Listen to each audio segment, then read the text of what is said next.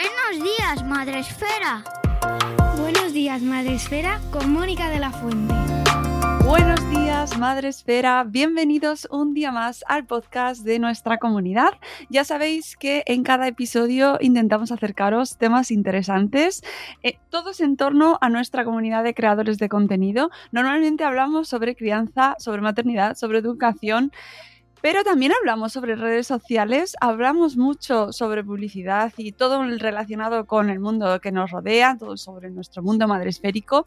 Y hoy os traigo un capítulo muy especial porque vivimos en el mundo en el que vivimos, eh, nos relacionamos, ahora mismo estamos utilizando un podcast en el que, es el que estáis usando para escucharnos. Y eh, cada nueva aplicación, cada, nueva, mm, cada nuevo desarrollo, cada nueva comunidad que surge en Internet supone una posibilidad y un reto también para nosotros aquí en Madresfera y también para vosotros que nos estáis escuchando porque sabemos que muchos de vosotros tenéis perfil en redes sociales, tenéis vuestro blog, tenéis vuestro videoblog o vuestro podcast o vete tú a saber qué, porque cada día surge una cosa nueva. Así que hoy vamos a hablar de TikTok. ¡Ah, Dios mío! TikTok, que es una red de la cual eh, lo primero que hemos sabido los padres y madres era, uff, cuidado, warning. Así que cuando vi el lanzamiento del libro de TikTok que ha escrito Fátima Martínez, dije, yo creo que esta es una oportunidad muy buena para conocer mejor esta aplicación, si es que no la estáis usando ya, y para entender un poco qué es lo que hay ahí dentro por qué se puede utilizar, para qué se puede utilizar y para que los que nos escucháis os familiaricéis un poco eh, con su funcionamiento, con el universo que tiene TikTok. Y además creo que... Eh, nuestra invitada eh, viene con mucho entusiasmo. Así que luego ya si os creáis el perfil, pues habláis con ella y, y, además os compráis el libro para hacerlo en condiciones. Buenos días, Fátima Martínez, ¿cómo estás? Muy buenos días, pues encantada de estar aquí, eh, eh, bueno, en tu programa fantástico y bueno, que sepáis que os sigo hace un montonazo de tiempo y bueno, pues encantada y más de hablar de TikTok, ¿no? Que como sabes me tiene absolutamente fascinada. Lo sabemos, lo hemos leído, eh, nos hemos leído este libro de TikTok.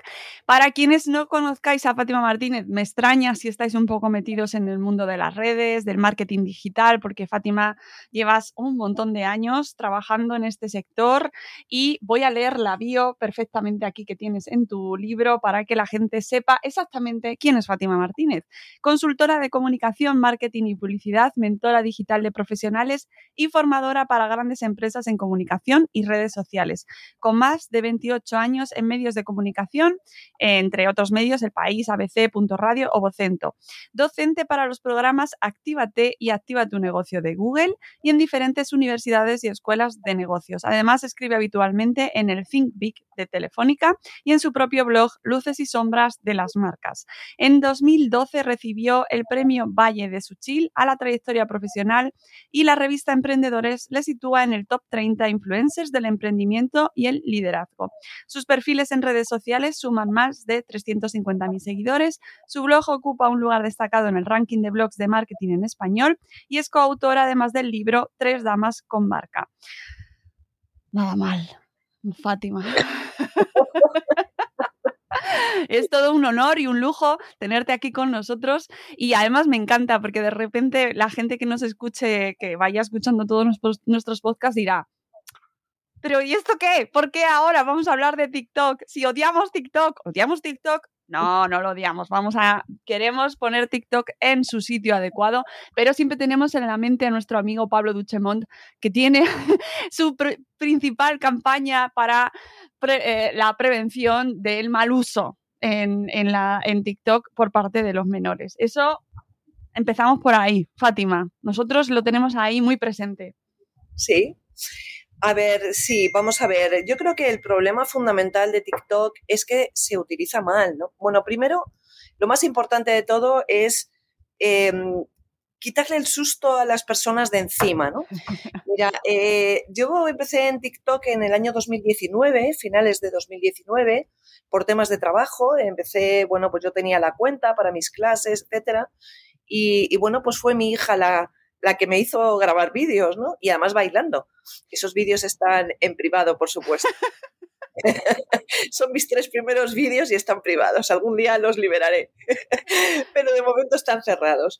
Bien, pues bueno, pues lógico, viene tu hija a casa, te dice, oye mamá, vamos a hacer un TikTok. Bueno, pues fenomenal, ¿no? Y yo no había colgado hasta ese momento ningún vídeo. Bien, cuando mi hija se marcha eh, y veo su fascinación por esta aplicación, digo, bueno, esto tiene que tener algo más de lo que yo he estrujado hasta ahora, ¿no? Entonces empecé a trastear la aplicación, ¿no? Y, bueno, pues fue cuando empecé a, compartir vídeos, vídeos de marketing, porque dije, bueno, aquí la gente baila y canta, pero eh, ¿por qué no vamos a meter contenido profesional? A ver qué pasa, ¿no? Y bueno, pues ahí empecé a meter contenidos profesionales, al principio con una estrategia absolutamente equivocada, pero bueno, empecé a meter contenidos eh, con estrategia de marketing hasta que di con la, con la clave, ¿no? Y el, el primer vídeo que se me hizo viral pues se fue a 1.400.000 reproducciones, ¿no? En fin, lo que quiero decir con esto es que yo empiezo muy pronto, pero en 2020 empieza una oleada eh, de, artículos circulando por Estados Unidos, por España, bueno, por todos los países, eh, defenestrando a TikTok, ¿no? Y, todo coincide con que Trump, eh, bueno, la India lo prohíbe, y Trump eh, también. Entonces yo empiezo a estudiar este fenómeno, qué es lo que está pasando en una red en la que yo estoy, en la que estoy diciendo a la gente entra y a ver si es verdad, ¿no? A ver qué pasa, porque estoy aquí invitando a la gente a ver si va a ser esto. claro, porque al final dices, bueno, yo aquí estoy feliz y encantada y diciendo a la gente que estos son los mundos de Yuppie y a ver si resulta que estoy metiendo a la gente en un lío horrible, ¿no? Entonces me puse a estudiar, a indagar, a ver y a mí todo me sonaba muy raro. Es decir, detrás de esto yo estaba convencida que estaba la mano de Mark Zuckerberg.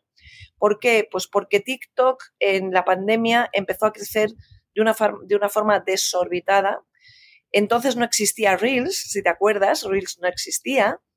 Eh, bueno, el líder era Facebook, por supuesto que lleva siendo muchos años líder, pero quien estaba de moda era Instagram, que ya lleva también años de moda.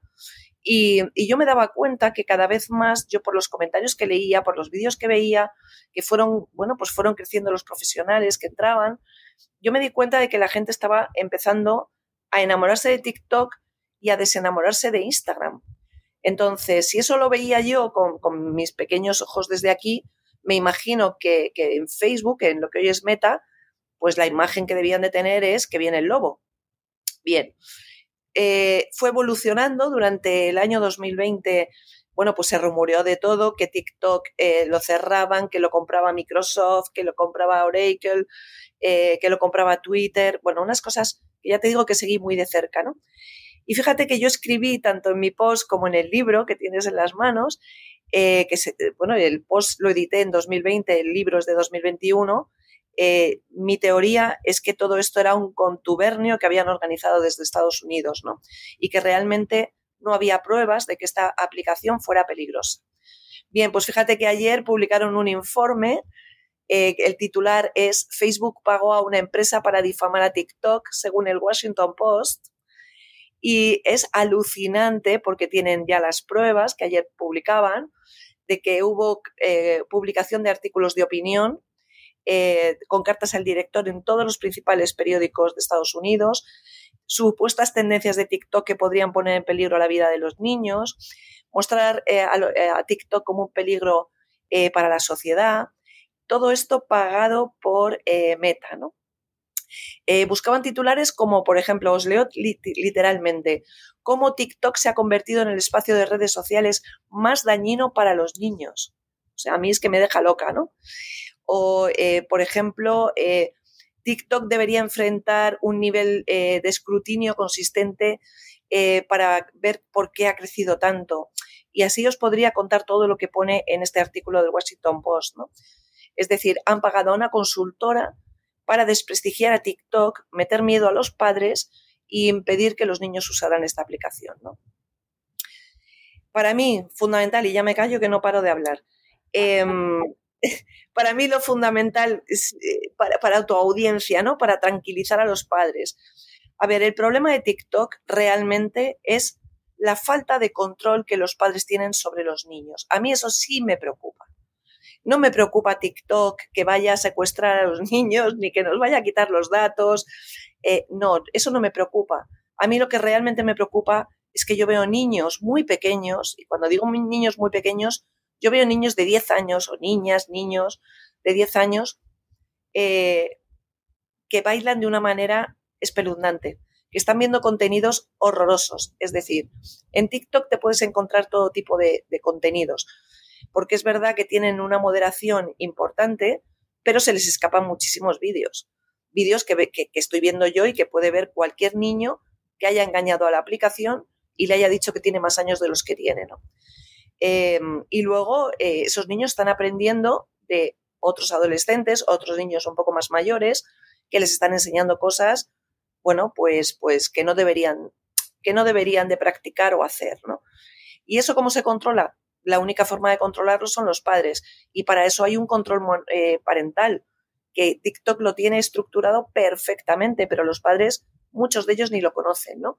No saben que pueden, em, bueno, que los niños de 13 años, de menos de 13 años, no pueden tener cuentas, para empezar. Eso para empezar. Eso para empezar. Está prohibido. Pero yo me encuentro con padres, y es así de triste, que me encuentro con padres que me escriben para decirme, mi niño que tiene 13, 14 años, tiene una cuenta de un millón de seguidores, eh, ¿cómo puedo hacer para que esté a mi nombre para, para ganar dinero?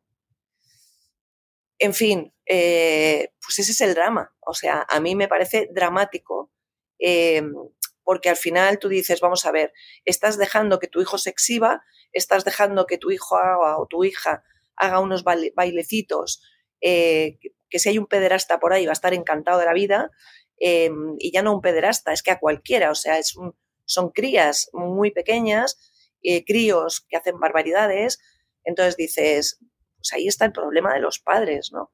Que no controlan este tipo de, de cosas. Y es que desconocen cómo funciona la aplicación.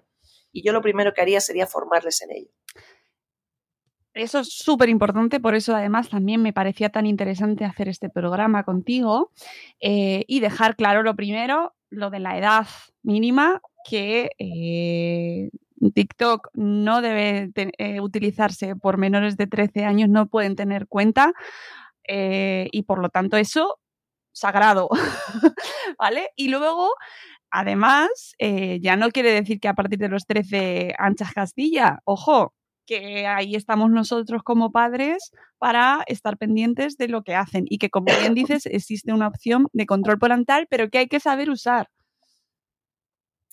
Claro, eh, mira, hasta lo, eh, vamos a ver, TikTok lo ha puesto por tramos, es decir, menos de 13 años no se puede utilizar la aplicación. Y luego de 13 a 16, em, pues por ejemplo, no pueden enviarse, em, no puedes enviarles mensajes privados, em, no tienen acceso a determinados contenidos. Es decir, todo está... Em, y luego hay otro tramo de 16 a 18 años, ¿vale? Eh, con, temas de privacidad, con diferentes temas de privacidad. De 16 a 18, por em, eh, la aplicación por defecto tiene todo privado, pero luego el chaval o la chavala lo que pueden hacer es ampliarlo, ¿no? Entonces, lo primero que hay que hacer es, primero, que los padres aprendan, que sepan qué es esta aplicación, qué tipos de contenidos te puedes encontrar, cómo bloquear ese tipo de contenidos a, tus hijos para que no lo vean. Y luego aprender tú, eh, porque también estás dando, o sea, le estamos dando un arma a los niños que es un teléfono móvil, que es una bomba de relojería, que no es un teléfono para que llamen a papá y mamá y le digan dónde está el niño cuando va a una fiesta de cumpleaños. Es un aparato que tiene no solo TikTok, es que tiene un montón de, posibilidades de mundos desconocidos que los padres no, que los padres no son conscientes de lo que le están dando al niño en la mano, ¿no? Entonces, si tú esa bomba de relojería no la controlas y la utilizas bien, porque bien utilizada es como un cuchillo, es decir, el cuchillo nos sirve pues para cortar y para muchas cosas, pero mm, también la gente mete puñaladas al vecino, ¿no? Entonces, tú tienes que enseñarle al niño cómo utilizarlo. Y para poder enseñar a tu hijo, tienes que aprender tú. Pero los padres, muchos padres, pues no tienen tiempo, no les gustan las redes, le parece una tontería. Ah, sí es la red de bailecitos, ¿no? Y bueno, pues la red de bailecitos, pues como muchas otras, tiene unas cosas maravillosas y tiene otras que tienes que controlar. Sí, sí, de hecho, eh, además es que ese argumento es súper común. Eh, yo hablo con muchos padres, muchas madres sobre TikTok y es raro cuando alguien está, o sea, cuando te encuentras a alguien interesado en ese tema, ¿no? Porque es como ya, uff, TikTok, mira, mm, es que ya no puedo más, no, no quiero saber nada. Y siempre, y al principio lo entendía, pero ahora digo, no, es que hay que saberlo, es que hay que saberlo, porque yo entiendo que cada día hay una red nueva o cada X tiempo y además no solo eso, sino que, TikTok se actualiza y va actualizando sus funciones igual que lo hace Instagram cada dos por tres, ¿no? Y, al final llega un momento en el que nos saturamos y decimos, mira, es que no puedo estar al día de todo. Pero, pero...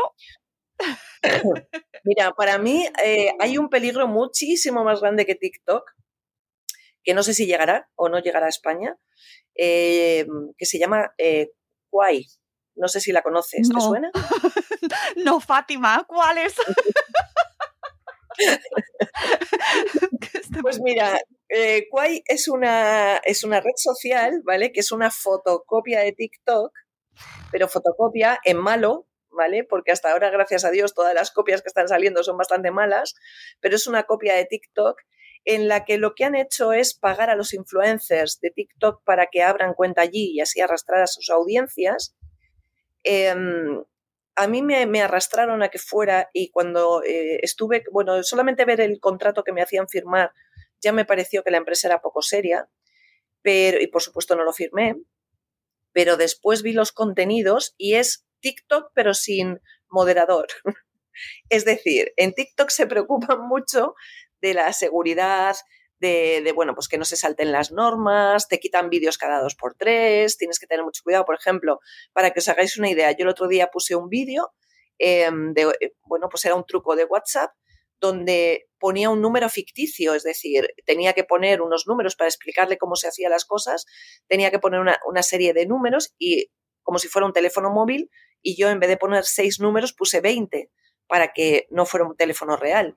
Bueno, pues simplemente por hacer eso me quitaron el vídeo, ¿vale? Me lo eliminaron y no me lo devolvieron, sí. Y además eso penaliza tu cuenta, o sea que imagina hasta qué punto llegamos, ¿no?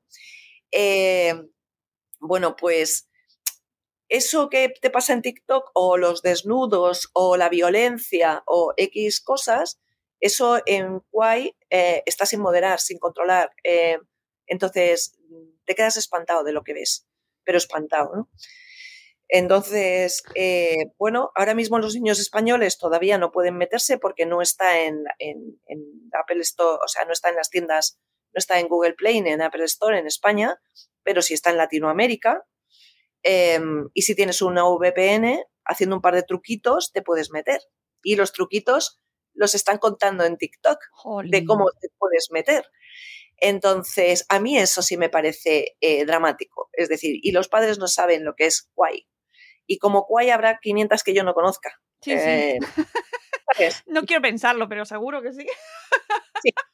Entonces, volvemos a lo de antes. Preocúpate de qué hace tu hijo con tu teléfono, con el teléfono que le has regalado, y no te preocupes tanto de si los chinos son buenos, malos o regulares y si TikTok le está quitando a tu hijo. Pero además yo siempre les digo lo mismo, vamos a ver, ¿qué le está quitando a tu hijo?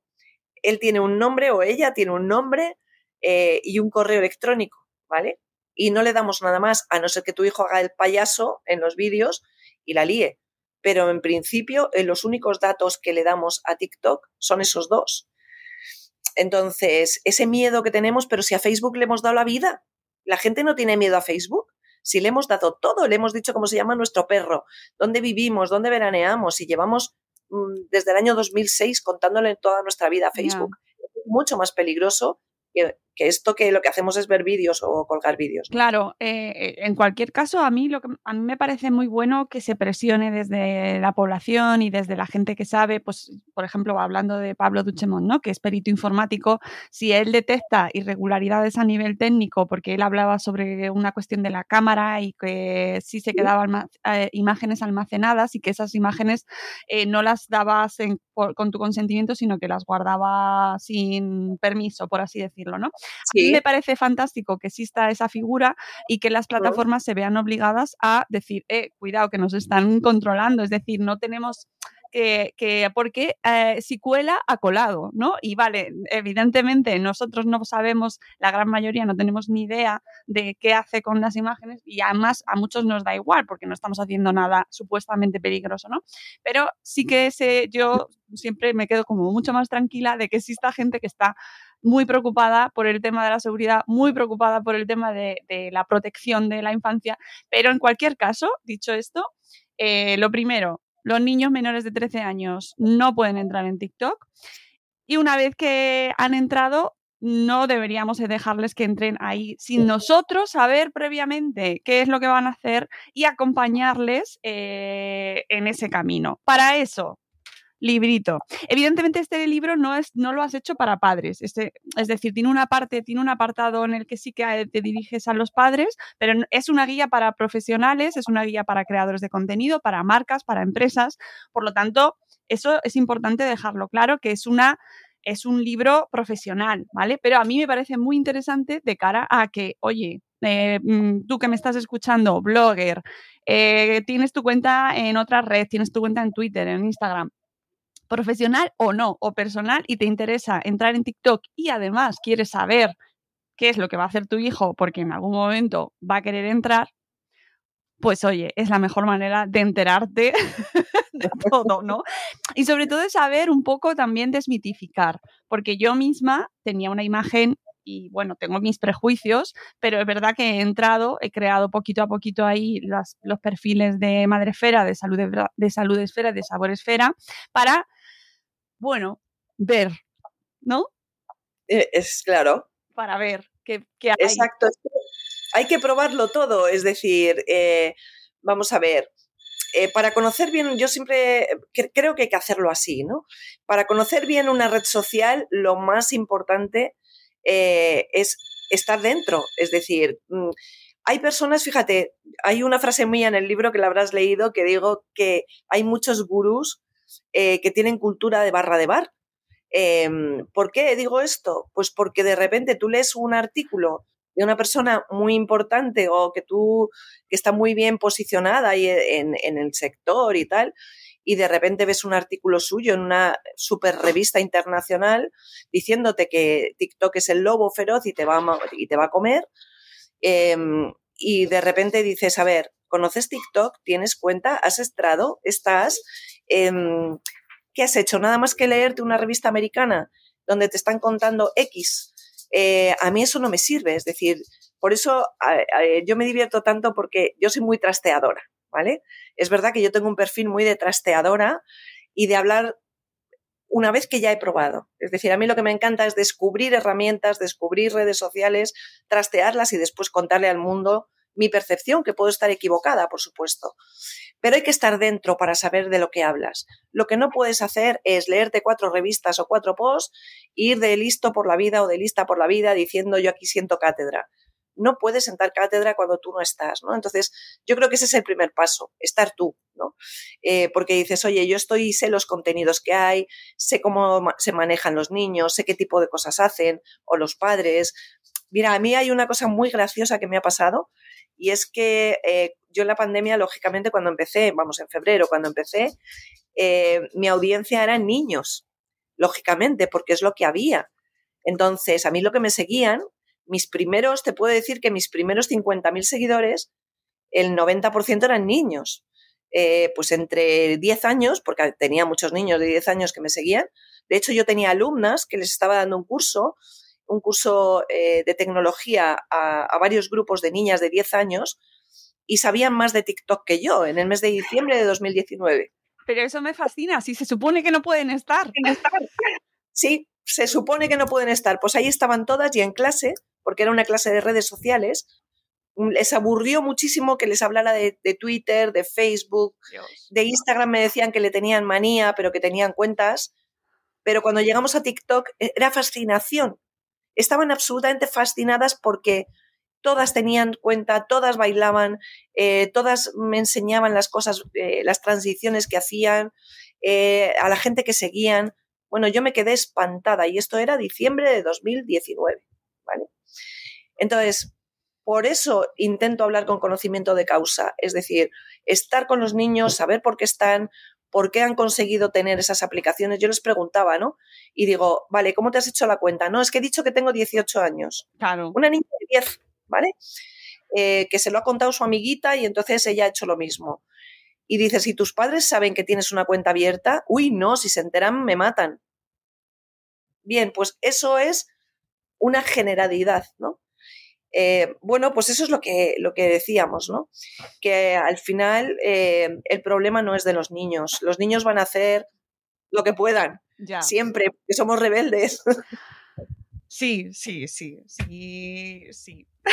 Ahora cuando terminemos la entrevista, toda la gente que nos está escuchando, os aconsejo una revisión, si es que vuestros hijos tienen móvil ya, ¿eh? una revisión intensiva. os voy a dar un truco, ¿vale? Que no lo conoce nadie, que hoy voy a hacer un vídeo contando cómo se hace para que lo hagáis vosotros, porque me hizo mucha gracia que ayer muchos medios de comunicación publicaban, TikTok está probando una nueva función para saber los vídeos que has visto, ¿no?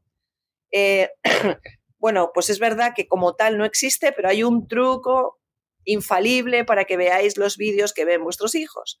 Y es, os metéis en tendencias en el buscador y ponéis un punto, ¿vale? Ponéis un punto en el buscador y luego a la parte de la derecha aparece como un símbolo que parecen tres rayitas, pero es como, bueno, eh, bueno, el símbolo que veáis a la derecha de esa cajita de búsqueda. Lo pulsáis y ahí aparece todos los vídeos que hemos visto, ¿vale? Entonces, echadle un vistazo de vez en cuando, no os digo todos los días porque os vais a volver locos. Esta función la van a poner, eh, la va a poner TikTok mucho más fácil de, mucho más accesible, sin hacer este truco que os he contado, va a ser mucho más accesible eh, y eso os va a permitir el poder ver qué vídeos han visto eh, vuestros hijos, ¿no? Entonces, es tan fácil, ya sabéis que TikTok es súper fácil de ver. Entonces, si ha visto 50, 100 vídeos, porque los niños pueden ver miles de vídeos diarios, pues simplemente echar un vistazo, ¿no? A qué tipo de contenido están viendo, ¿no? Eso que has dicho de los miles de vídeos diarios me, lleva a una de las principales cuestiones que nos alejan a muchos de TikTok de una manera como visceral, que es el tema de, la, de que es altamente adictivo, Fátima. Sí, sí, y ahí te voy a dar toda la razón.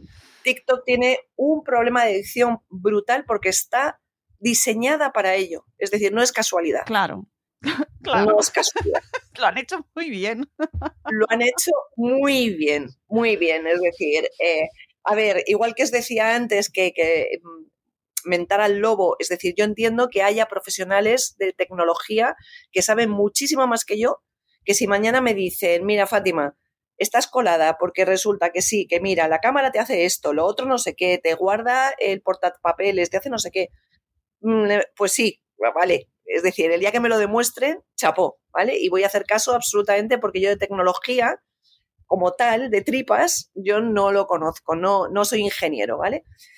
Em, pero efectivamente lo que sí sé, que desde el punto de vista de psicología, eh, está fenomenalmente orquestada, ¿vale? Y eso hay detrás muchísima gente eh, que sabe manipular la mente, lo tengo muy claro. Eh, pero vamos, que, no porque TikTok sea el lobo, insisto, sino porque si veis todo hacia dónde vamos, es hacia eso, inteligencia artificial, el que ya han detectado cómo nos comportamos, cómo miramos al vídeo, por qué parte, eh, qué es lo que nos gusta, lo que no, los colores, la, la rapidez. Entonces, ¿por qué TikTok es adictiva? Por varias cosas. Una, porque la navegación vertical es mucho más rápida y engancha mucho más que la horizontal. ¿Vale? Y ahí eh, ya nos empezaron a enganchar. Tú puedes ver miles de vídeos a toda velocidad, ¿vale? Segundo, mm, los vídeos son súper cortos. Fíjate que ahora han metido historias y han sido tan listos que las historias las han metido combinadas con los vídeos. Es decir, que si, imagínate, eh, ya podemos hacer vídeos hasta 10 minutos. Si yo meto un vídeo de 10 minutos, el niño cuando ha visto 30 segundos puede, el niño, el joven, el mayor. El joven, el joven. Pues, ahora os voy a dar datos que vais a alucinar. Eh, bueno, pues la persona que lo está viendo, em, pues le, le, entra angustia de que está perdiendo el tiempo. Entonces quiere ver más cosas, quiere ver más contenidos. Entonces, ¿qué hacen? Después de un vídeo largo te meten una historia de 15 segundos. ¿Vale? Entonces te van combinando los vídeos para que no te canses, para que puedas estar viendo y además te meten contenidos diferentes. O sea, ahora te meto eh, un bailecito, pero luego te meto un tema de mm, pues, pues esas herramientas que, comparte la loca de Fátima, después te meto un médico que te está contando no sé qué del COVID, es decir, para que nunca te canses de ver lo mismo siempre. Y luego tiene otra cosa fundamental y es que como aprende de ti con inteligencia artificial, te va a enseñar contenidos que a ti te gusten. Eh, imagínate que a mí no me gustaran los animales y me estuvieran poniendo todo el día vídeos de animales, pues me iría, pero como a mí, por ejemplo, sí que me gustan, entonces a mí me salen en mi timeline y me encanta, por ejemplo, los paisajes, me encantan los viajes, también me salen viajes. Ahora a mí ya no me salen niños bailando, no me salen, porque cuando salen niños bailando, yo pulso la pantalla y digo, esto no lo quiero ver. Entonces, la aplicación ya sabe que ese tipo de vídeos a mí no me los tiene que enseñar. Entonces, ¿qué ocurre? Que mi timeline son profesionales eh, de todo tipo de profesiones, porque es a los, que, a los que me gusta ver, viajes y animales. Ese es mi timeline. Y yo todo lo demás no lo veo. Y eso es lo que hay que conseguir. Que el niño, al final, enseñarle la aplicación a que el niño vea lo que tiene que ver. Eh, claro, hay otra de las funciones que a mí me parece que dije, madre mía, cómo son, es la de salir, que no sales igual que el resto de aplicaciones, tienes que hacer doble clic para salir, doble para atrás. ¿Sabes? Que ahí ya, ahí, o sea, ya, yo veo a los ingenieros ahí pensando, no, ¿cómo, ¿cómo salen de la aplicación? Vamos a ponérselo más difícil, para que encima de que es adictivo el movimiento, no puedan salir a la primera.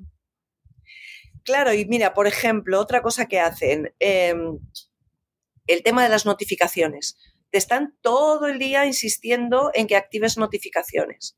¿Por qué? Porque te están notificando constantemente. Es decir, imagínate yo, por ejemplo, ahora estoy hablando contigo, ¿no? Mira, voy a abrir el teléfono. Si yo ahora he, he puesto el teléfono en silencio y he cerrado las aplicaciones.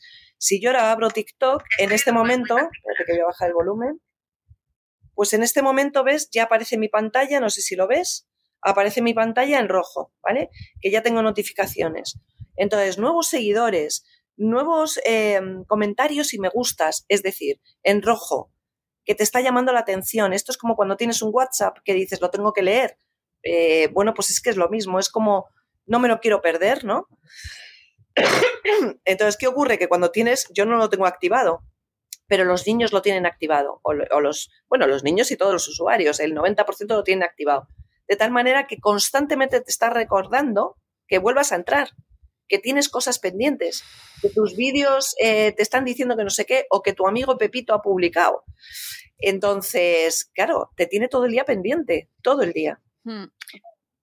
Y luego otra cosa importante que también hace adicción, y eso te lo digo por mí, eh, ese entorno en mea culpa. ¿Cuál es la adicción de los creadores? Que es la red que más visibilidad te da, es la red que más engagement te da. Y cuando tú eres creador de contenidos dentro de una red social, lo único que le pides a la aplicación, ya no te hablo de dinero, que TikTok nos paga, que luego si quieres hablamos de ello, que también eso, eso hace mucho, ¿vale? Pero lo que nos pasa a los creadores de contenido es que en el fondo queremos que nuestros contenidos tengan éxito, porque para eso los hacemos. Entonces, ¿qué ocurre? Que es una aplicación en la que creces súper deprisa y en la que tienes muchísimo más engagement que cualquier otra red social.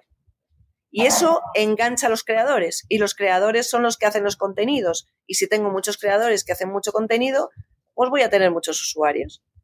Está fenomenal pensado.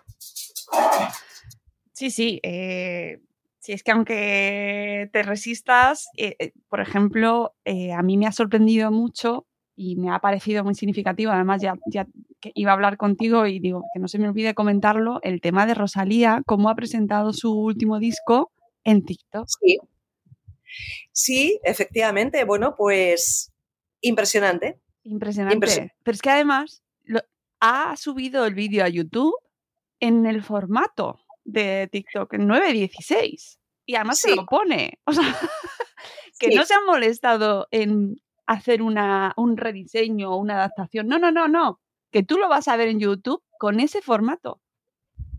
Efectivamente, sí. Es como si estuvieran forzando a, también a YouTube sí. eh, directamente a cambia el formato. Bueno, de hecho ya has visto que YouTube ya ahora ya tienes los, los, shorts. Eh, Exacto. Eh, bueno, pues porque YouTube se ha visto abocado a tener que tener eh, formato vertical y aunque todavía, bueno, pues fíjate el follón, ¿no? Yo que a YouTube subo vídeos de TikTok, pues pues si lo ves en el, teléfono lo ves muy bien, pero si lo ves en, un ordenador, pues, pues pues es ese, es ese de Rosalía, ¿no? Que, está metido en vertical y que, y, que no sabe. Y todo. un espectáculo. Es un espectáculo. mira, te voy a contar algo que es increíble que pasó, que no trascendió porque todavía TikTok no era excesivamente conocido, no estaba en boca de la gente, pero las cosas que pasan en TikTok son flipantes. Em, una cantante americana eh, hizo un vídeo eh, como homenaje a Gatatouille, al de la película de Disney. Eh, hizo una, bueno, pues una canción en homenaje con el ratoncito. Tuvo tanto éxito que otros cantantes hicieron dúos con ella y empezaron, no sé si te sabes la historia. Sí, porque lo cuentas en el libro. Ah, bueno, lo que te has leído el libro. Bien, pues eso, que al final terminó siendo un musical de Broadway, nació en TikTok. Em, hemos visto conciertos de, bueno, pues de, muchísimos cantantes, porque, eh, a ver, Rosalía ha trascendido mucho porque la compañía de discos ha metido mucho dinero. Claro, claro, claro. Y entonces, bueno, ha saltado a los medios, todo el mundo tal, en la televisión, en todos los programas. Bueno, eso se llama dinero, ¿vale? sí, es verdad. ¿Vale?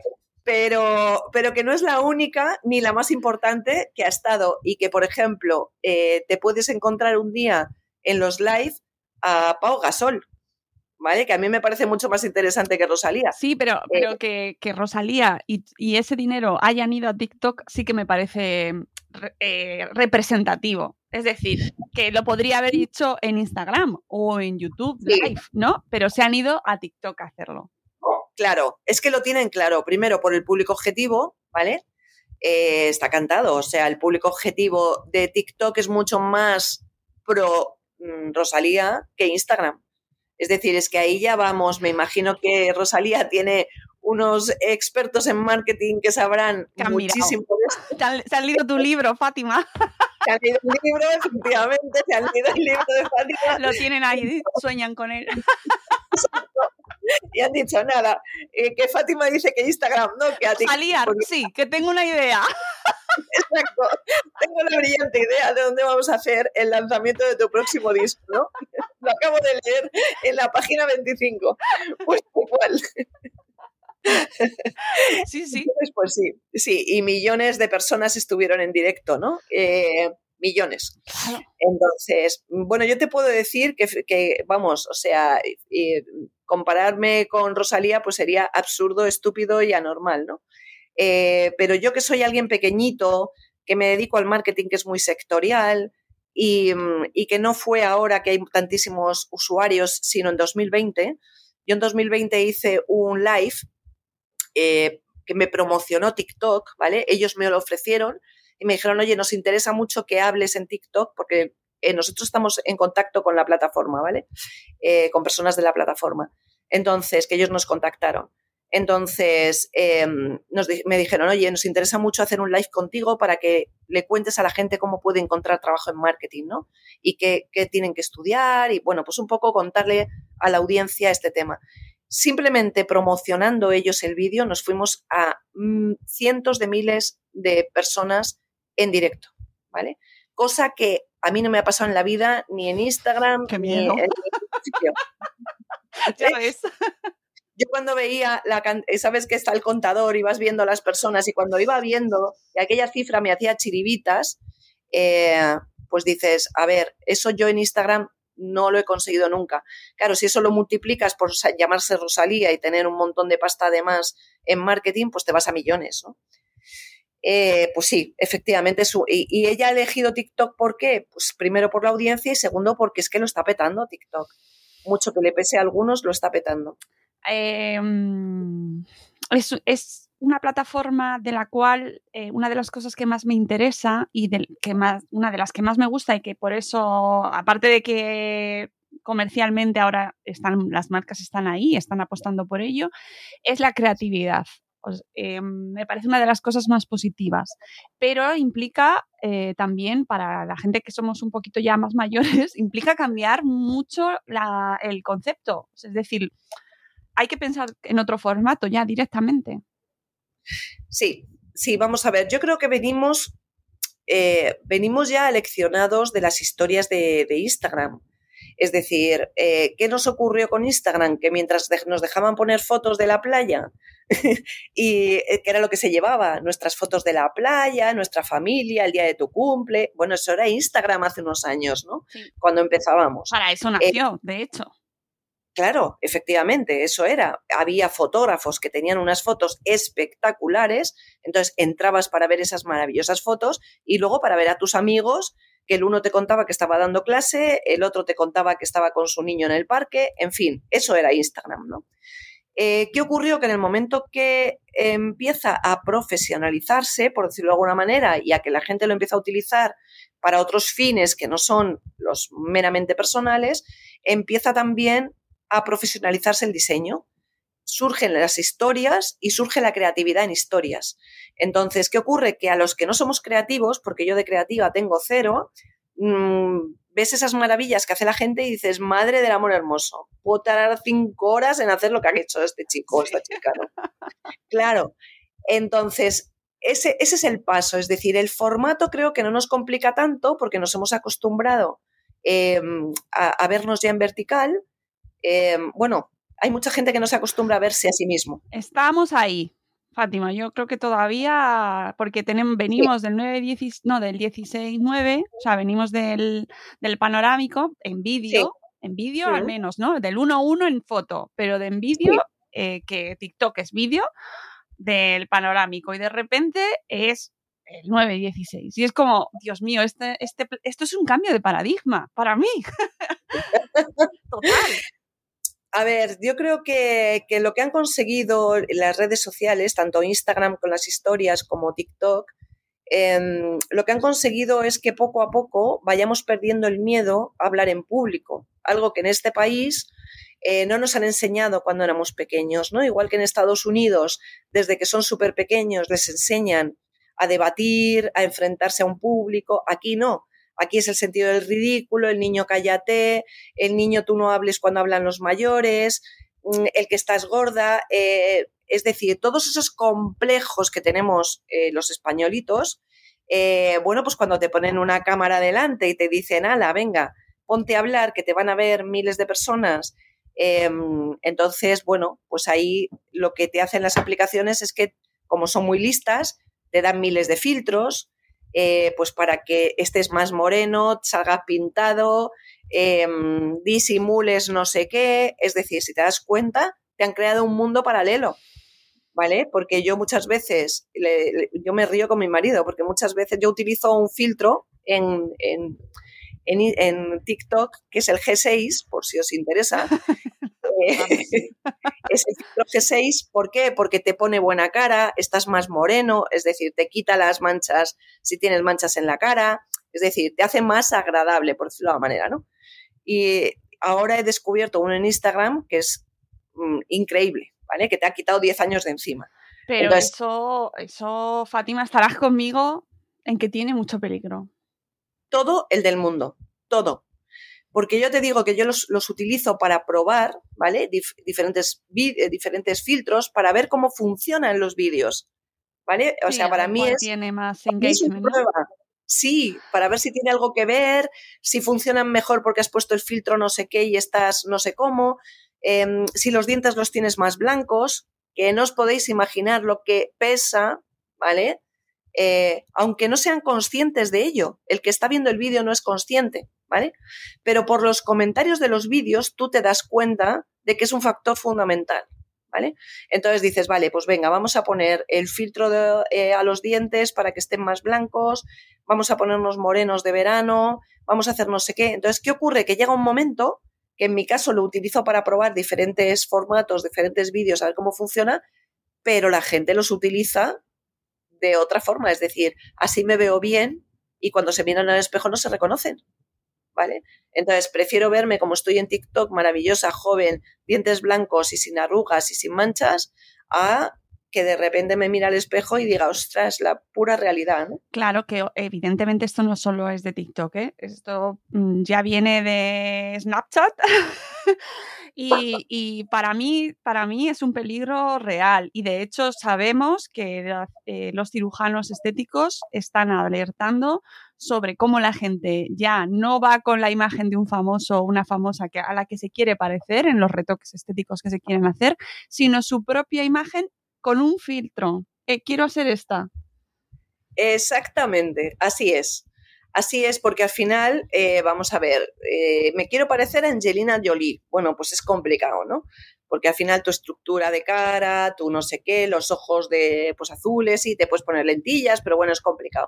Ahora, si tú puedes hacer la mejor versión de ti mismo y te la están enseñando con filtros, pues, pues lo que tú dices, vas y dices, esta es la que yo quiero ser. Mm, ¿me dejas así, por favor? Porque ya esta estructura es la mía, es mi cara, eh, bueno, pues eso, eh, es mi forma, eh, déjame así de guapa. Pues así es. A mí eso me da mucho que pensar, pero bueno, da para, da para más cuestiones. sí. Otro de los temas muy interesantes y el que tú mencionabas antes es el tema de la monetización, que mm, hay mucha gente que desconoce eh, por qué las marcas están yendo tanto a TikTok y por qué hay tantos creadores de contenido que están apostando directamente por TikTok. Y es que realmente se está moviendo dinero. Lo que no se sabe muy bien desde fuera es cómo, porque no se llega a percibir bien por qué. Claro, vamos a ver. Em, TikTok no es la primera red que paga a los creadores, es decir, TikTok, eh, YouTube lleva mucho tiempo pagando a los creadores, ¿no? Em, Twitch eh, tiene fórmulas de pago. Eh, luego hay, ahora se ha puesto de, muy de moda, pero lleva mil años entre nosotros, que es Patreon, ¿no? bueno, pues Twitter ahora te deja que pagues, lo que pasa que en Twitter difícilmente la gente va a pagar, porque, claro, a ver, las, los pagos funcionan en función de lo que tú, em, de cómo tú hayas empezado y cómo hayas educado al, usuario. Es decir, Twitter ahora que lleva entre nosotros mm, decenas de años, bueno, no decenas, pero lleva muchos años, porque eh, Twitter, si no me equivoco, es de 2004 2005, por ahí. Sí, más o menos. Eh, más o menos, o 2007, no sé, no sé muy bien, yo entré en 2009, pero ya estaba eh, Twitter. Bien, eh, pero el usuario que entra en Twitter no tiene la cabeza como para regalar nada ni pagar a nadie, ¿vale? con insultar ya le vale. Ya vale, ya tiene bastante. Vengo aquí de, de, troll y ya está, ¿no? Desde luego lo que no voy a hacer es pagar a nadie. Pero, pero efectivamente, la cultura de TikTok, de Twitter no es de pago, ¿vale? Eh, en Instagram tampoco, por eso les está costando tanto que la gente se habitúe que no se están habituando a hacer regalos, ¿vale? En los live. Están, puedes, mm, puedes poner las, insignias, pero mm. sí, pero no sirve de nada. Ya te lo digo yo, que no sirve de nada. Ahora, TikTok nace desde el minuto cero con, con esa posibilidad. Si tienes un creador, además te lo dicen así, si tienes un creador al que admiras y te gusta, para darle las gracias, hazle un regalo. Con una pegatina súper chula, un sticker, eh, que te va a costar entre esto y esto dependiendo del tamaño. ¿Qué ocurre? Que cuanto más cuesta, más abulta en la pantalla, ¿vale? Y más protagonista es quien lo está regalando. Entonces, al final, por un lado es estoy agradecido, pero por otro lado es eh, estoy invadiendo el espacio de ese creador que me encanta y que no sé qué, que es muy conocido, porque me va a ver todo el mundo y me van a empezar a seguir. O sea, ese es el juego, es un doble juego, ¿no? ¿Cómo, cómo funciona? Tú entras en la aplicación, compras eh, directamente stickers em, y esos stickers se los puedes regalar a cualquier persona en los live. Cuando una persona hace un live, tú le haces un regalo o bien en los vídeos. Es decir, alguien entra en mi canal, ve un vídeo que le gusta o le ha ayudado y en ese vídeo me hace regalos.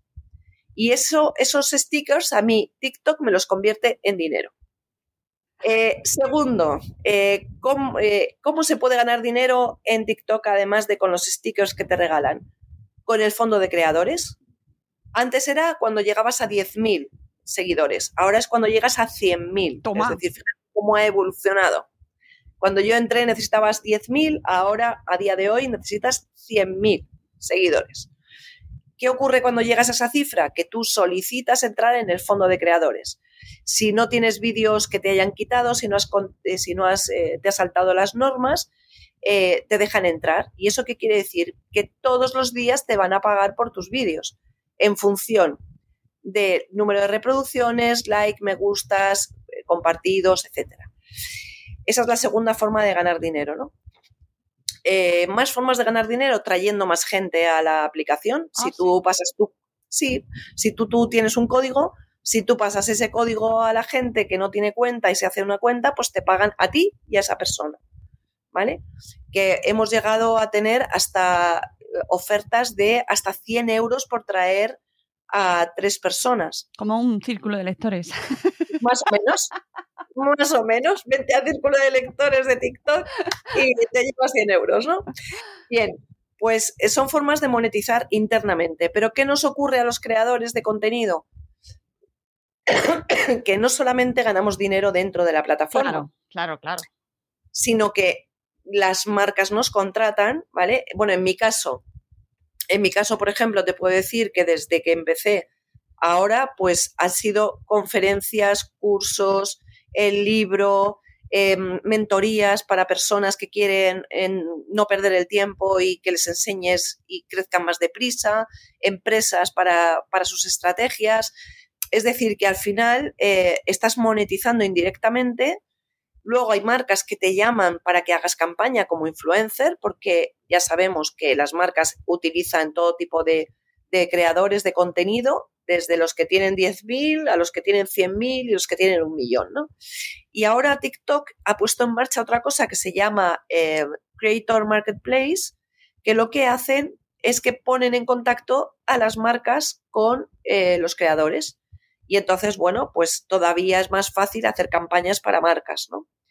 Y te pagan mucho dinero, que era lo que, lo que, lo que estábamos hablando, ¿no? Es decir, del fondo de creadores, pues a lo mejor te da eh, al final de mes te puedes ir a cenar con tu chico y a tomarte unas copas con lo que has ganado y dices, oye, pues nos vamos a un buen restaurante y nos tomamos unas copas gracias a TikTok, ¿vale? Pero no te haces rico, se hará rica Rosalía, que tiene millones de reproducciones, pero un creador normal, bueno, pues sí, vas teniendo dinero todos los días, pues eso, a final de mes coges el dinero, te vas a, pegarte una cenita estupenda en un sitio guay y unas copas y ya está, ¿vale? Es para lo que te da pero ya el resto de cosas cuando una marca te llama o cuando eh, pues ya estás hablando de cantidades muy importantes, ¿no? Entonces se puede ganar bastante dinero. Claro, veo, veo a la gente ya tomando notas.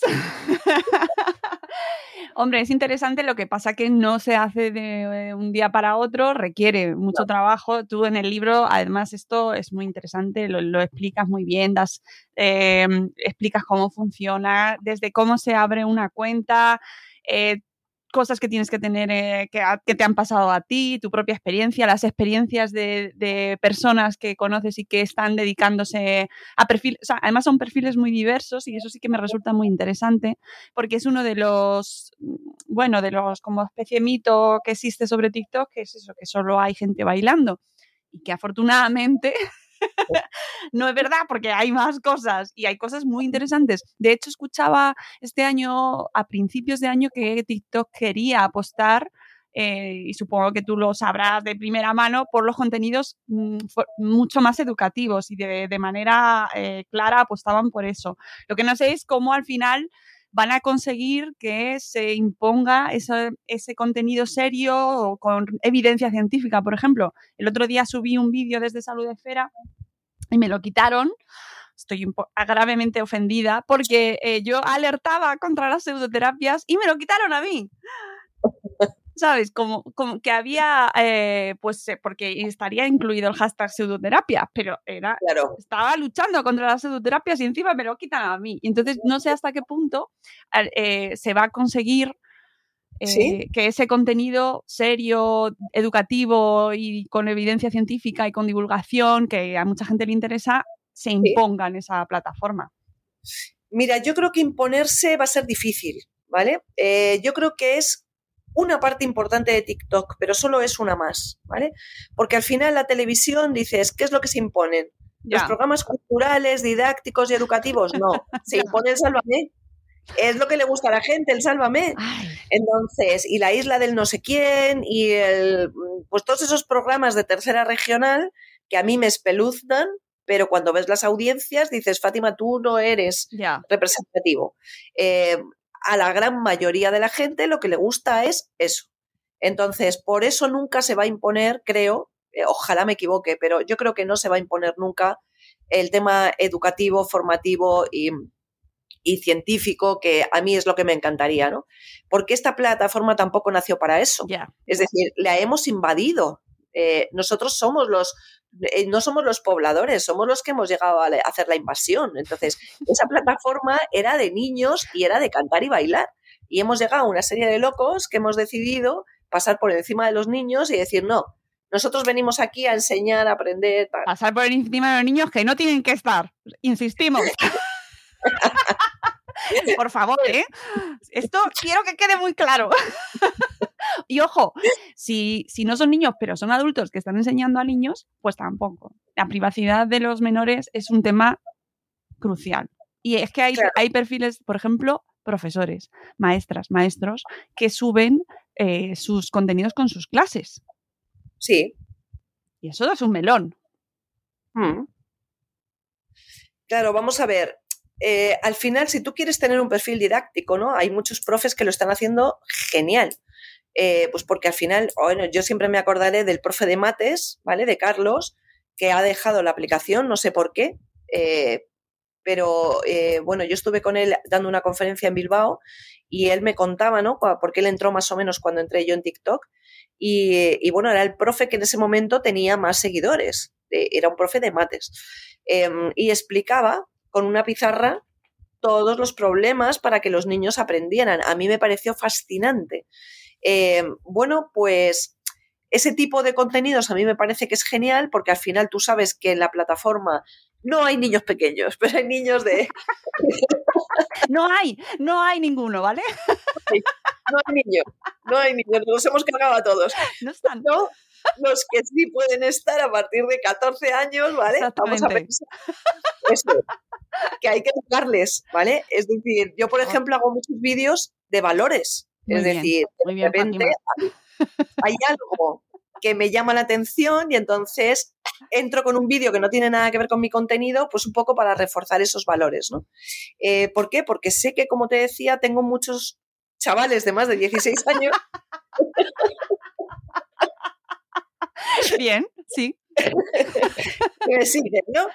¿Y qué ha pasado, curiosamente? Que esos niños te traen a los padres. Ya. Entonces, de repente los padres te escriben, eh, o los profes, y te dicen, te he descubierto por Pepito o por Pepita que me lo ha contado en clase que sigue tu cuenta, ¿no? O me ha dicho mi hijo que siguiera tu cuenta porque me iba a encantar, ¿no?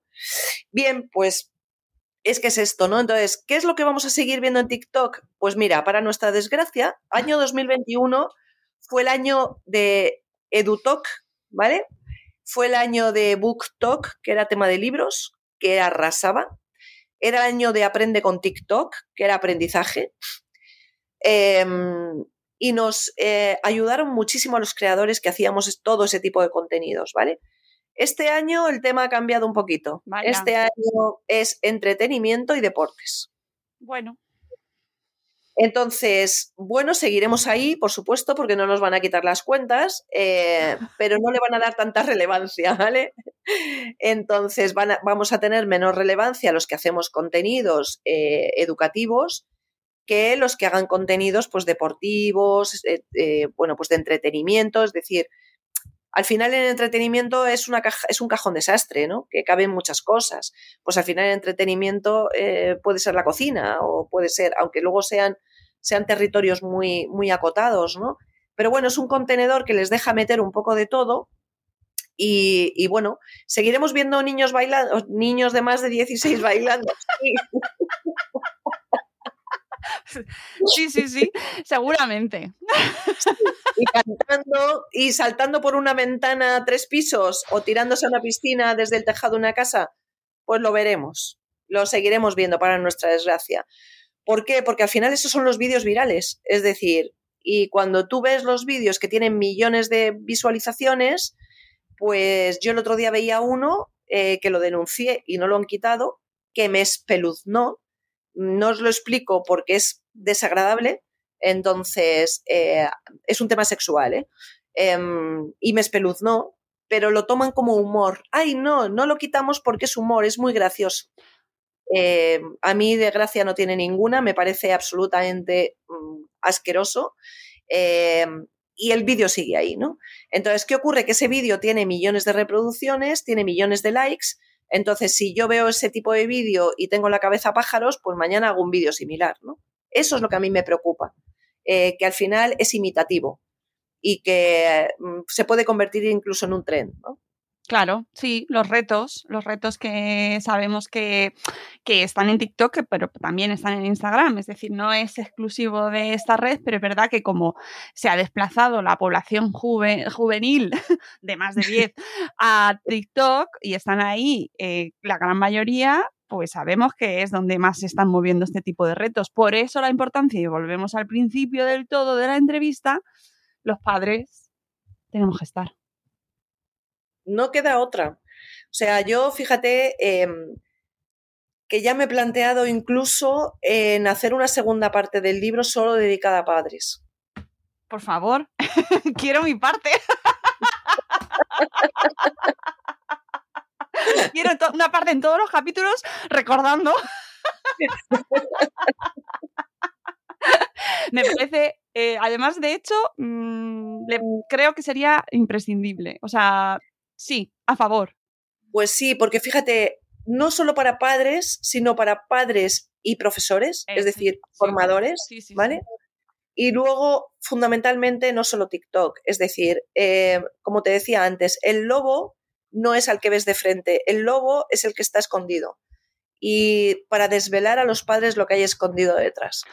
Eh, y lo que se les va a venir, porque ojo al parche con el metaverso ojo al parche. Es que eso me aterra, eh, Fátima. Quiero ese libro ya, quiero, quiero todo, porque lo de metaverso no ni siquiera, no, vamos, que no hemos ni entrado, lo estamos oliendo. Ya sé que están habiendo marcas que están entrando, se han hecho ya incursiones ahí, pero aún a lo que es la población general nos suena a, bueno, sí, de donde está la gente ahí. no, la gente que, se mete en, estos, en estas movidas, pero lo que es el, grueso, en la puerta del cole no se habla. Mm. ¿Vale? Entonces todavía pues no hemos entrado. Así que me interesa muchísimo ese tema también para que nos lo analices y no sé, nos cuentes.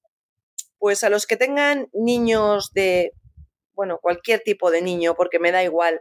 Es decir, al final, dentro de 5, 7, igual vamos más deprisa, pero vamos, yo calculo que en 5 o 7 años eh, va a ser una realidad absoluta. Eh, fíjate, yo recuerdo eh, cuando a mí me dieron mi primer móvil en el año 94, mm, yo trabajaba en una empresa italiana y me dieron mi primer móvil, que en España solamente había los de coche. ¿Te acuerdas esos que pesaban un kilo? Sí, sí, sí.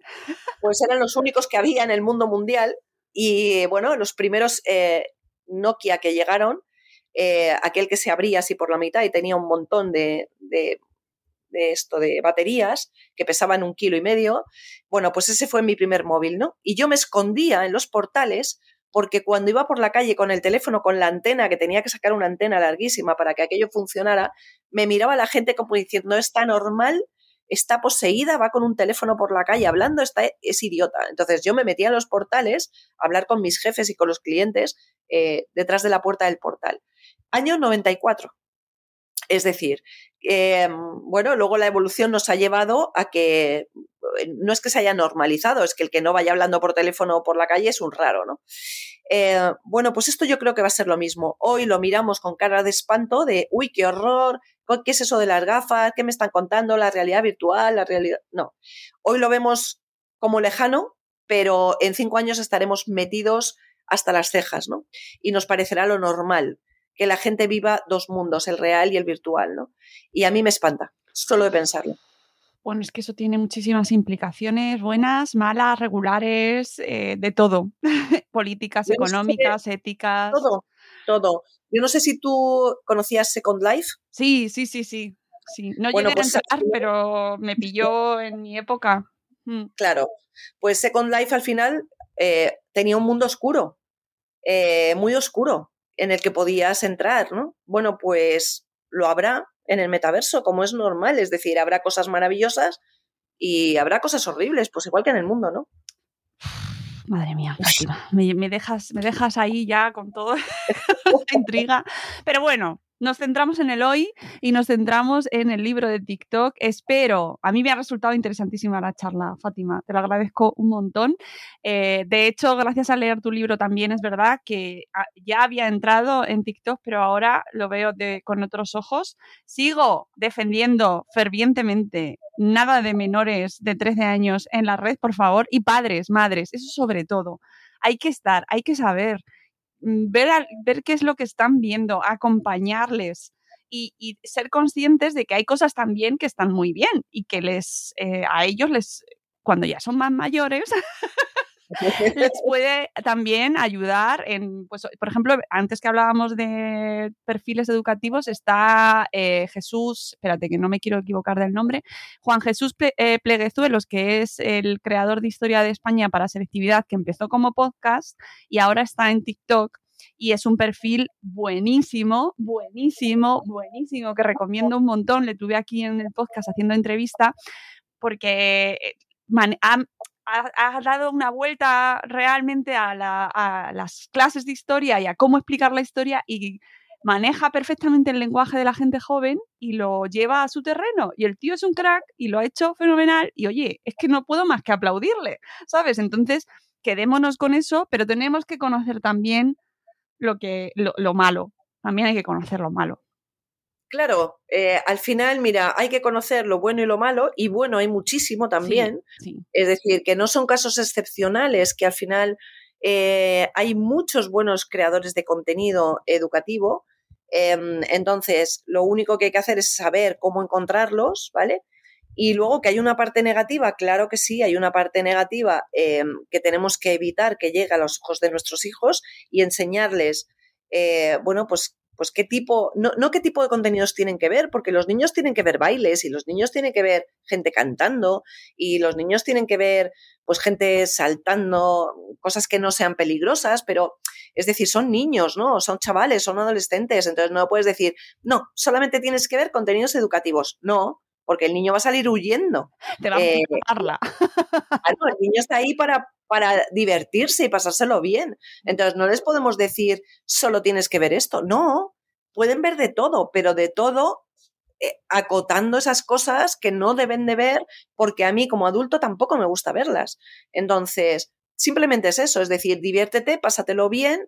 Eh, si encuentras contenidos educativos o lee, porque te van a venir fenomenal, eh, te vas a, vas a aprender un montón eh, pero eso no quita para que veas bailes y, cosas que los niños cuentan del colegio, que me parece que, bueno, pues es un mundo, ¿no? Ahora, eh, esa parte tóxica es la que hay que intentar preservarles, ¿no? Mm. Y hay que enseñarles a preservarse también y, y que los padres sepan cómo hacerlo. Mm.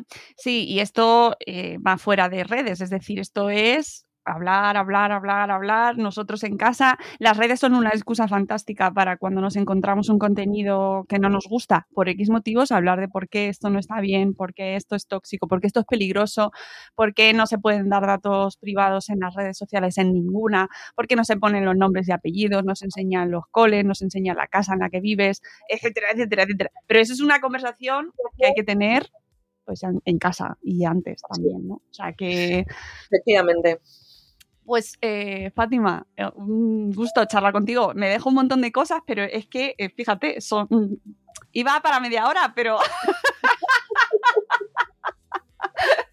nos hemos puesto a charlar y es que realmente tiene muchísimo contenido y muchísima eh, información. Yo os recomiendo a todos los que nos escucháis que eh, os hagáis con este libro de TikTok si os interesa, que seáis, que no tengáis ahí mm, prejuicio a la hora de enfrentaros a, esta red, pero que es muy importante informarse y por supuesto que la sigáis en su perfil de TikTok y en sus redes y en su blog para que pues estéis al tanto de los trucos, de su, toda la información que nos vas trayendo cada día. Así que Fátima, muchas gracias por tu tiempo. muchísimas gracias a ti. He estado encantada de la vida. Efectivamente se me ha hecho súper corto. Así es que nada, gracias por tu invitación y nada, aprender de TikTok, que tenemos cursos, tenemos libros y hay que aprender. Exactamente. Y bueno, y que nos sirve luego también, además, para tener un tema de conversación con nuestros hijos y un algo que podamos compartir con ellos, ¿vale? Que eso también eh, viene fundamental. Lo hablamos con los videojuegos, lo hablamos con los juegos de mesa, lo hablamos con el deporte, lo hablamos con los libros y lo hablamos también con, con una red que nos pueda servir pues de excusa para pasar tiempo juntos. Pues eso, que os recomendamos un montón y que nosotros nos vamos amigos, volveremos con un nuevo episodio de Buenos Días Madrefera y que además también estamos en TikTok, en Madrefera, podéis seguirnos. Aunque es verdad que todavía no subo contenido eh, muy arriesgado. O sea, tengo que reconocer que me, limito mucho a, subir cosas que, ya voy haciendo de los podcasts, pero bueno, poco a poco, ¿vale? lo, lo, iremos consiguiendo, no os preocupéis. Nos vamos amigos. Un abrazo. Hasta luego, Mariano. Adiós.